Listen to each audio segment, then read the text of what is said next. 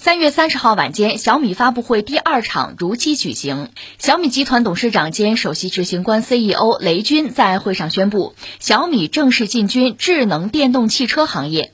雷军对公告内容进行了解读。基于小米的实际情况，该公司计划在未来十年投入一百亿美元，约合六百五十七亿元人民币到智能电动汽车业务中，首期投资为一百亿元人民币。小米集团决定以全资的形式对智能电动汽车项目进行开发。雷军表示，这是小米全体合伙人反复考量的结果，也是我人生最后一次重大创业项目。我愿意押上我人生全部的声誉，再次披挂上阵，为小米汽车而战。此外呢，还有一条新闻，我们可以一起来关注一下。在三十号的国新办发布会上，国家能源局局长张建华表示，实现碳达峰、碳中和，要以经济社会发展全面绿色转型为引领，在重点领域乃至全社会推行绿色用能模式至关重要。要采取更加严格的能耗标准，支持推动工业、建筑、交通等重点行业和领域非化石能源的替代和用能方式的改变。张建华指出，推动加快发展新能源汽车、建筑光伏一体化等绿色用能模式，也加快取暖、炊事用能等方面电能替代，提升全社会电气化水平。呀，非常有意思啊！这个前两天我们刚关注说华为这不是进军支付领域嘛？有人说这算跨界哈，现在这个跨的更远啊，就算劈叉这个，就是小米要造车了。其实小米造车这个事情之前就是有风吹草动的，找大量的专家各种研讨，各种什么董事会什么的，呃，风吹草动是有的。而且，从我个人来讲，我觉得小米造车是早晚的事儿，它早晚会走到这一步，这和雷军这个人的性格也有关系，甚至。我斗胆预测一句，华为你觉得又能怎样？华为早晚也会造车的，而且华为到现在把车的一些零部件吧，我们就说相关的这个能力技术，其实基本上也凑齐了。而且从宏观上讲，我觉得两点很重要，一个是什么呢？就是中国的新能源政策，新能源的这个方向。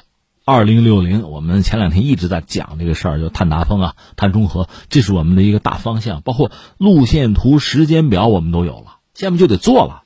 你看，一再和大家聊这个事情。以前要说到能源，我们石油海外依存度是很高的。现在如果说真的搞这个绿色的能源，它是一个转换，把我们以前的困境啊、卡脖子这个瓶颈问题，转化成一个制造业问题，就是光伏电池啊、风机啊、就风车、风叶啊，这是我们的长项啊。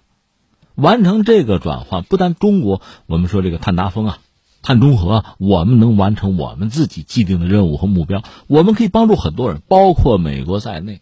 他要是想完成自己的指标，在制造业这个领域，中国是恐怕是没得选的一个合作伙伴。另一方面呢，也有学者提出来，就拿美国来说吧，在上一次工业革命、第二次工业革命，就电力革命的时候，他确实赶上了那一波。另外呢，他自己打了油，有了菲勒，然后有石油管线，然后呢，有福特的 T 型车。它完成了一个大的循环，我们也可以开玩笑讲，这是他们当年的内循环吧，支撑起庞大的这个产业链条。而中国现在呢，你说生产电，我们可以用光伏，用风，然后我们有特高压的输电线，再有就是汽车了，新能源车，最终就落到电动车这个问题上吧。所以大家一般会认为这是一个非常庞大的市场。所以小米现在进入这个市场，坦率讲也不是很早了。在他之前呢，已经有多家什么企业啊，造车新势力啊，互联网公司啊，加入到造车的这个队伍之中。当然，我要说什么呢？其实很多决策吧，很多时机啊，怎么说呢？你要说否定它，肯定可以有否定的理由；你要说赞同它、支持它，你也自能找到赞同支持的道理。真的是这样子。你就拿他介入造车的时机来说，你说他晚也行，说他早也行，说他正当时也可以。就看你怎么看待这个问题了。其实人都有局限性，我们难免都是以成败论英雄。这事儿你做成了，自然说明你做对了，有你的道理。如果你没有做成，那显然有短板、有缺陷，你没有补好，就这么回事儿吧。所以你说，小米造车这个事情你怎么看？我只能是祝福啦。他现在你看，一个呢，确实，呃，我就说雷军这个人有他自己一整套的逻辑和思路。这待会儿我们可以再扯一句啊，这和他经历有关。再就是手头握着一千零八十亿就现金呢。所以他们认为造车这个钱是富富有余的。当然，也有人说，你看人家特斯拉算到现在可能砸进去都有两千亿了，算人民币的话，那特斯拉和小米还真没法比，因为它是在美国。我这么说，如果没有中国，如果没有上海，那马斯克现在还不定怎么着的。而他如果在一开始就能找到中国，找到上海，那也许不是两千亿的问题，这真的不好说啊。呃，那小聊这个话题，我觉得我们还是先聚焦一下雷军这个人吧。他今年应该是五十二岁，他几次创业都还是比较成功的。这个人总的来说比较稳。他一九九二年是进入金山，就当时有个金山软件嘛，干了六年，成为金山的总经理。然后到二零零七年呢，金山就在港交所成功的上市了。他在金山还干了一件事，就是有人叫做内部孵化了，搞了这个卓越网。这算是当时国内最大的 B to C 的一个电商平台，最终把它卖给亚马逊了，卖了七千五百万美元，就比较成功了哈。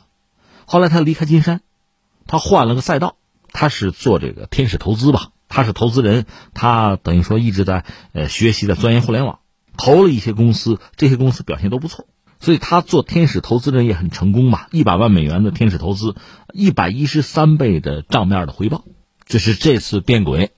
啊，跨界很成功，然后就是小米吧。有人说小米现在在就是国内在手机这个圈子里也不是绝对的老大是第一啊。这个有时候你也不能理解说一定要做到老大做到第一再转轨，那不一定是最合适的时机了。但是对于雷军来讲，小米会一直发展下去。雷军五十二了，他说这是自己最后一次创业，说话显得很悲壮吧？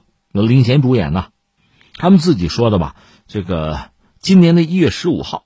收到来自董事会的建议，从这时候开始吧，小米管理层七十五天时间吧，搞了八十五场业内的拜访沟通，和二百多位汽车业界的就资深人士进行深度交流，最后通过四次管理层的内部讨论会，两次正式的董事会，很严谨、很详尽吧，搞的这个调研，最后论证做出一个决定，上 要搞车。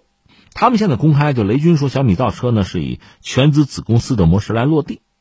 人力基础呢是公司现有的一万余人，这是研发团队啊。另外还有一千零八十亿的现金储备，这是他的底气。至于小米到底会怎么做哈，推出什么样的车哈，这个我倒觉得不是我们今天节目探讨和关注的话题，因为他们想的肯定比我们深。钱在这儿总不是把家败光了做目的吧？另外呢，雷军就是小米现在介入这个造车啊，有它的好处，我觉得我倒觉得时机还是比较适宜的。你说已经不早了，有人走到前面了，莫道君行早，总有早行人啊。关键是走到前面的人是不是摔跟头了，是不是已经万劫不复了？呃，走到前面的提供了一些经验和教训，小米我觉得可以选择自己的路径吧。如果小米做第一个吃螃蟹的，其实也不一定是很聪明的做法。所以我倒觉得现在它的介入未必不合适。现在从政策、从国内市场的这个空间看的是比较清楚的。另外有一些成功的案例，不管国内还是国外吧，那相当于有参照物，甚至已经有一个参照系，你可以真正的呃通过对标这些参照物、参照系呢，选择自己的技术路径，包括在市场上吃哪一块，这回可能看的会比较清楚。所以我看现在已经有很多的文章啊，很多人在分析雷军会走什么路，是不是会这个复制啊克隆小米手机成功的这个案例。甚至有人已经替他们发起了一个投票，哎，如果雷军他们造车，车的价位多少合适啊？我看还有什么五万以内的，这恐怕不是雷布斯、雷军的想象吧？要搞智能车五万以内的，你买二手车去好不好？对吧？所以我想他应该有他更宏大的志向吧。呃，这个时代，今天这个时代呢，确实是一个混乱的时代，容易弯道超车的时代。传统的这个化石燃料车呢，呃，应该说还是。在市场上占据非常主流的一个角色，但同时呢又日薄西山，所以全球主要的就传统的化石燃料车、内燃机车现在都面临一个转轨转型的问题。他们不乏组织大生产的经验，生产线、机械，这是他们很熟悉的东西。但是未来汽车显然这些东西是不够的。而翻回来，小米为代表吧，搞智能手机，搞人工智能。这可能是它的长项，但是现代大工业基础的传统制造业，他们恐怕又一窍不通。怎么融合？谁先能打通，谁可能就能够立于不败之地吧。这就像一座山一样啊，抢这个山头都在争，你是从这边，我是从那边，谁先爬上去？既然雷军做这样一个决定，显然他是有了一定的把握，或者说，他觉得事已至此，这个事儿是不得不做了。这毕竟是为小米的未来考虑啊，做的一个最重要的决定。这说到雷军，他外号雷布斯嘛，我们想起乔布斯。乔布斯是什么呢？他做苹果手机，苹果手机它的智能手机比之前，比如诺基亚之类那样的功能机呢，你说从个头上、形式上差不太多，还是手机，还是可以装兜里。但是呢，从性能上、从性质上，实际上有了很大的不同。